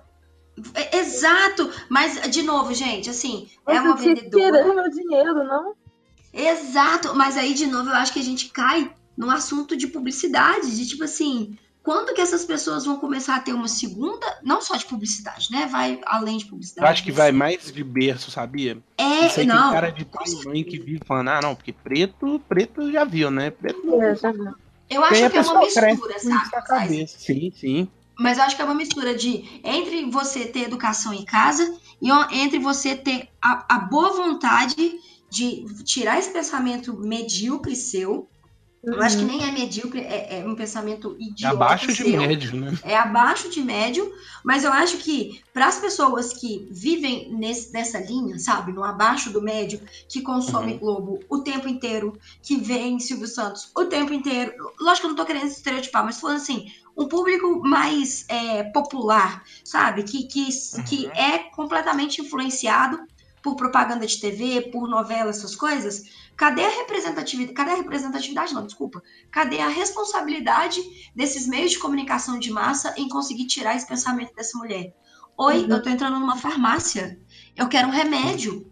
Eu podia Eu estar acho entrando na puta que pariu. Você deveria me tratar bem, independente de Eu qualquer acho que poderia não só não perguntar tem- quanto é a farmácia. Sim. Você teria que me dizer. Exatamente. E tipo assim, você sabe que a gente repara. é, acho que a Jéssica também vai saber dizer. A gente repara muito o racismo não só tipo, nos confrontos. Porque é óbvio que existem essas situações igual essa da farmácia, mas tem coisa que. Numa festa da faculdade do Fulaninho, por exemplo. Uhum. E é um curso que, se a gente fosse tentar cursar, certamente seria elis- elitista, seria caro, por exemplo. E você chega lá e você repara que só tem você de negro. Tipo, Uhum. velho, isso rola muito, tipo assim, e, e mais do que eu imaginava depois que eu comecei a reparar. Porque quando você é mais novo, você quer zoar, você quer hum, se divertir, você não pensa muito nisso, né? Mas, porque se você olhar pra trás, você vai reparar que é sempre você e mais dois. Você e mais três negros no, no ambiente, assim, de 50 amigos, grupos, Uhum. etc. Então, Exatamente. é, Eu, eu, eu acho que eu só fui reparar isso na, quando eu fiz realmente a transição capilar. Porque não tinha ninguém, ninguém, pessoais, profissionais, pra, com quem eu pudesse conversar sobre isso. uhum. Porque ninguém estava passando pela mesma coisa. E aí eu falei, ah, mas por quê? Ah, porque ninguém é negro. Inclusive, Thalita, se Então- você pensar bem, a gente quase não tinha amigos negros na faculdade. Oh, eu tava pensando isso agora. Só tinha eu, só tinha eu e o Rangel, por exemplo. E o Rangel nem era aluno, ele era um professor. É, professor. Eu tô pensando que eu não me lembro, cara. Se tem Não, assim, tem, talvez- tem né? aquele, o, o Dredd, o, o, Ah, gente, o Luiz, pensar. ó. Aí eu o vacilando. Luiz, É, é, o realmente, Luiz, era só eu e você e o Rangel. Eu não lembro de Sim. uma mulher negra na sala. É, tem isso também. A É. mulher negra é a última da escala. Exato. E Se nisso tá a gente ruim tá pra falando. homem negro, né? É, se tá ruim pra homem negro, imagina pra mulher. E isso que a gente já tá falando de uma publicidade. Oi? Desculpa. Esse combo todo de mulher e negra. É negra. Sim. Mulher, às vezes, é- quando é mulher negra, é lésbica e gorda. Se for mulher negra, lésbica e gorda, minha filha, eu vou assim. Boa sorte. Boa sorte, É, mas aí a é- gente aí tá é- entrando- É luta pro pura, né? Assim, a... Aí de duas uma, ou a pessoa, hoje em dia, né? Ou a pessoa já é um símbolo de força, ou ela Aham. precisa de ajuda porque é o mundo nas costas da pessoa, né? Exatamente. É E esse aí, se você inteiro. pensar, pessoas nesse espectro, nessa combinação, eu pensando aqui agora, eu lembro de algumas que são, pra mim, símbolos de força. São meninas que parecem panteras negras, sacou? Oi? né, que são- E algumas muitas que são mais assim. A gente pensa, pô, essa menina precisa. Quem sou eu pra dizer isso? Mas essa menina tá em processo de empoderamento e, e espero que ela, né, consiga logo. Você vê quando a pessoa, Sim. né, tá com a autoestima abalada e tal. Sim. Eu, eu queria pegar esse ponto, Marcelinho, que a nossa conversa tá muito boa, mas a gente vai ter uma parte 2, duas, dois, parte duas. Nossa Senhora. Parte duas dessa conversa para a gente continuar abordando essas coisas. É, a gente, principalmente, a gente fez esse recorte voltando para publicidade, para o meio, pegando o rolê é, do Cocielo. Só que eu acho que é importante a gente mencionar um passo antes disso, que é a representatividade dentro das faculdades, dentro da escola, qual que é o Sim. tipo de oportunidade que é dada para um negro, para um branco, para conseguir chegar nesse lugar que a gente está falando, que a gente está esquecendo que existe uma construção enorme, né, daqui para trás. E as Uhum. pessoas também passam por esse processo de construção. Só que eu vou deixar isso para o outro episódio, para a gente conseguir trazer, inclusive, estudantes, atualmente estudantes é, que estão passando por esse processo, que vão entrar ainda no mercado de trabalho. Só que eu quero fechar trazendo é, bons exemplos, sabe? Trazendo boas, boas é, pessoas, boas bons momentos, eu acho assim. Acho que bons momentos é, é uma parada legal da gente Uhum. mencionar, que consegue abrir a mente das pessoas e trazer uma, uma questão de representatividade e empatia, ou pessoas fortes, influenciadores que a gente admira. E eu queria que vocês é, dessem aí opinião, se vocês seguem alguém, se vocês acham a pena a pessoa conhecer algum projeto ou influenciador, etc. Pô, é... Tem um case muito, muito massa que ganhou Kanye agora, que eu vi ganhar um leão. Desculpa. Eu vi ganhar um leão. É... Que é um case da P&G que chama The Talk. E é The a Talk. conversa. A conversa, isso. The Talk, ok. E é a conversa que só pais negros precisam ter com filhos negros. Do tipo, leve sua identidade. Se a polícia te abordar, coloque as mãos pro alto. Não responda. É, tipo, não faça o que seus amigos brancos faz, fazem, porque você pode ser preso. Sim. Você não é bonita, uma negra bonita. Você é bonita e ponto. Então, esse assim, cabelo. Exatamente. São é uma série de conversas é, das- dos níveis de conversa, porque é a coisa de perder a inocência racial, assim. Que são conversas que só se tem quando você é negro. E que eu acho um case que todo mundo precisava ver, porque a, a P&G ela fez questão de ouvir outras conversas, outros toques, e aí ela pediu que os consumidores enviassem áudios falando das conversas que tiveram em casa. Aham. E aí é, é um negócio doido, assim. De pessoa, eu acho que de influencer, a, a Nathalie Neri, Uhum. Afros e Afins, Gosto muito. de. ver, de, de profissional de, de propaganda mesmo. A Joana Mendes, que é uma redatora em São Paulo, e ela tem uma consultoria. É, e Dynamo, se não me engano, é, que é voltada realmente para comunicação com pessoas negras. Eu acho que é, é isso. Fiz questão de citar três mulheres é negra. Porque o, o, o case da P&G é dirigido por mulheres também. Ah, legal. Vou colocar todos os links aqui, tá, gente? Não precisa ficar desesperado, não. Massaizote. Eu. Sua vez. É, eu não, eu não tenho nenhum case é, que, eu, que eu esteja acompanhando atualmente, mas é, em matéria de influencer eu tenho acompanhado o Spartacus. Gosto muito. É, ele fala sobre, é, sobre os negros e, e ele ainda é gay, então ele tem uma postura. Um, um, e, ele, e ele é assim, combativo, então ele fala mesmo, não, não, não tem muita, muito medo de, de represálias, então acho bem maneiro a forma como ele aborda. Inclusive, ele fez uma resposta pro Cossielo, e ele sempre ele, ele, ele bota a cara e ele não desrespeita a pessoa de volta, sabe? Mesmo quando a pessoa, a postura da pessoa em questão, do assunto, seja é, diminuindo ele enquanto negro, o cara vai lá e volta e fala, e a pessoa fica, né? O que, que a pessoa vai dizer? Ele não desrespeitou, sacou? Eu acho muito doido, assim, a postura dele. É... Ele não foi agressivo, né? Ele não combateu a parada não, com agressividade. É, é, agressivo, assim. Não, não, agressivo, não agressivo mas... no sentido de. Não, é isso. É, de violento, não, é. é ele não é violento. Exatamente. Uhum. E deixa eu ver. Acho que tem um, tem um designer gringo que eu gosto muito, que é negro, que é o Rain. Eu tenho que confirmar o nome dele, porque eu, eu conheço pela arroba. Mas eu confirmo e deixo aqui no. eu te mando pra Thalita o, o link e tal, que é muito maneiro. Mas é, o problema é que o, ilustração a gente não tem muito acesso ao rosto né, das pessoas no, ao longo Sim, Então eu não tenho. Trabalho, é, né? Mas eu tô, eu tô de olho muito num site que chama Afropunk. Inclusive a própria Ohana. É, a Ohana que me apresentou e eu tô juntando ainda. Um, tentando escrever um release meu para ver se eu consigo apresentar o meu material lá, para ver se né, consigo postar alguma coisa por lá. É um site uhum. gringo de sobre sobre, sobre negros produzindo é, conteúdo sobre negro é, chama The Other Black Experience né o título uhum.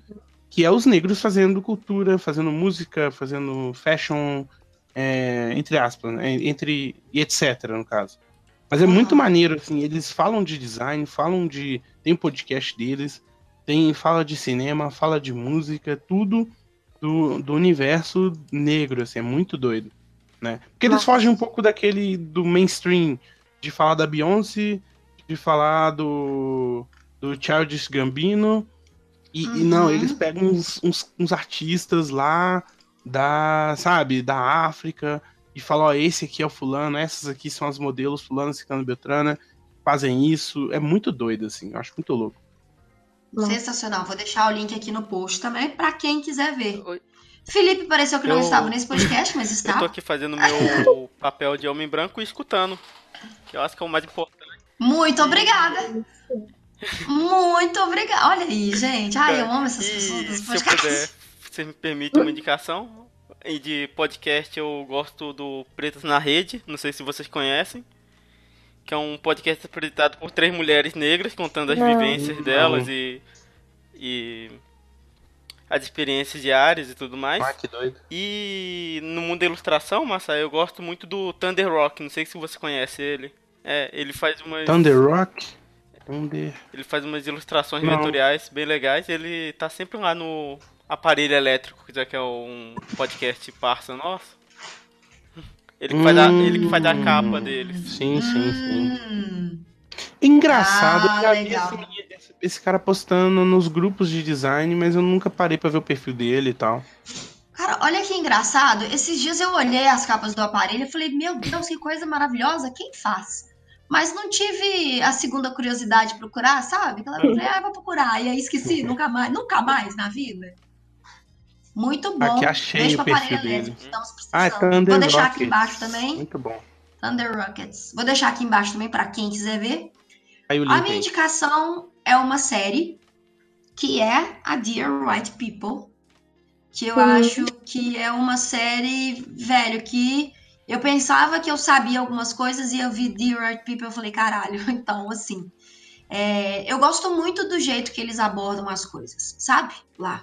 Uhum. Eu acho que é, é leve, é informativa, é necessária, acima de tudo, e já tá na segunda temporada e tem no Netflix. Então, vejam, porque é muito, muito bom. Assim. Eu, eu gosto bastante. Não sei se, se vocês já viram. Vocês já viram? Alguém já viu? Eu vi só a primeira. A é, segunda eu vi só a primeira, mas é, é É, É, eu, eu, eu gosto muito, muito, muito. Vou deixar o link aqui também para vocês verem te- e trai- o trailer e conferirem tudo. Beleza? Então é isso, gente. É isso.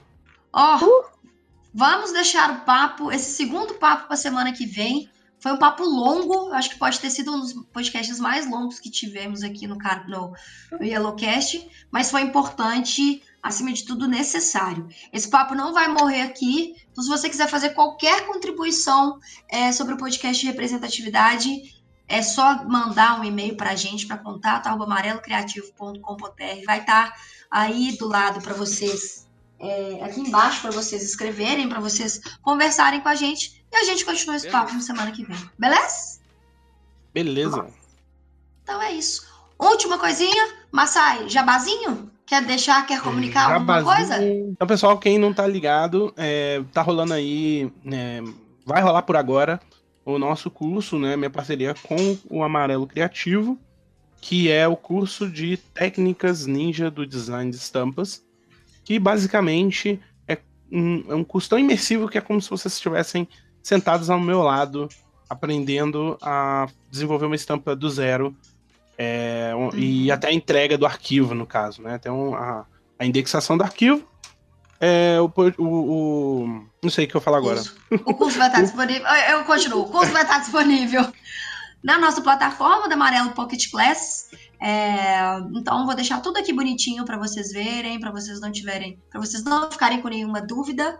É, mais informações, link no post, para vocês, pra gente não perder o foco deste, deste assunto, beleza? Isso. Jéssica, a casa é sua. Nossa, gente, deixa eu ver. Ah, prim- antes de tudo, né, tem que seguir a na varanda, pra... porque é muita coisa acontecendo. Então, assim, seguindo na varanda.cc no Instagram, no Facebook, em tudo, vocês conseguem ficar de olho na agenda do que, que tá acontecendo. Isso é um recado Uhum. para as manas. E é, tenho, falando de curso, cê me lem- vocês me lembraram. É, que mês que é? Não sei. Agosto, setembro. Não sei. É, um desses meses aí, acho que é agosto. Não, 5 do 9 é setembro, né, querida? Em É, setembro. É, começa é, um curso da Perestroika que chama Refresh, que é um curso de liderança e gestão, que só Uhum. tem. que todo o corpo docente é composto por mulheres, sempre. É o, sempre desde que o curso é curso. E esse Uhum. ano é, eu sou uma das professoras, vou falar de liderança local. E junto comigo, assim, nos outros dias tem a Elisa Lucinda, tem a Duda Salabert, tem. Enfim, tem um tanto de mulher foda é, que eu acho que vai valer a pena aprender sobre liderança e gestão, seja qual a sua área. Uhum. And eu acho que é isso. Mas, Ah. assim, seguindo na varanda, tá, tá seguro, tá ok, vai saber de tudo, de tudo. Já tá encaminhado, né? Já tá Exatamente. encaminhado. Vou deixar mais uma vez todos esses links lindos aqui no post para quem tiver mais curiosidade, certo? Felipe é de casa, então a gente se vê semana que vem, mais um Yellowcast. E aí? E aí? Foi!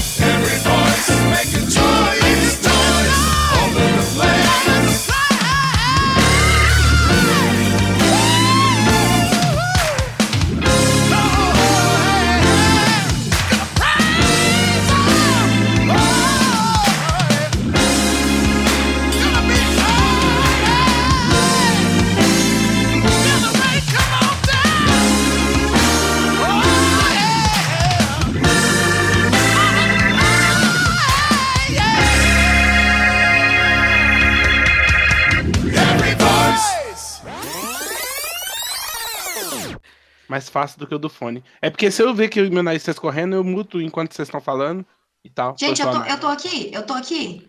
Sim. Você tá aqui? Sim. Isso é crise existencial. Qual é a verdade sobre o mundo? Você O que as existe, pessoas sabe? fazem? Eu existo. Essa é a vida real? This is the real life.